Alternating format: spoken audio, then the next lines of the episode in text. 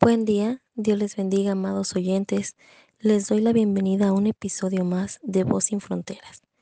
El día de hoy comenzaremos con el hermoso libro de Salmos y en esta hora les comparto el Salmos 1 que dice, Bienaventurado el varón que no anduvo en consejo de malos, ni estuvo en camino de pecadores, ni en silla de escarmecedores se ha sentado, sino que en la ley de Jehová está su delicia y en su ley medita de día y de noche Será como árbol plantado junto a corrientes de agua, que da su fruto a su tiempo y su hoja no cae, y todo lo que hace prosperará.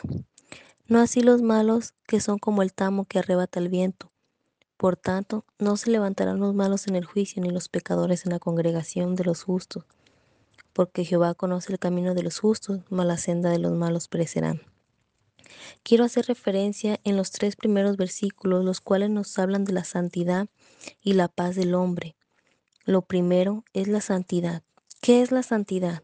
Es lo justo, lo recto, lo íntegro, así como lo es Dios. Si nosotros somos justos, rectos e íntegros y temerosos del Señor, seremos como ese árbol plantado junto a corrientes de aguas, que daremos nuestro fruto a nuestro tiempo, no antes, no después, sino en su tiempo perfecto.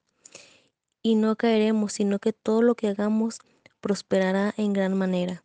En este día les dejo el Salmo 1 para que reflexionemos y lo apliquemos a nuestras vidas. Que el Señor los bendiga y que el Señor los guarde.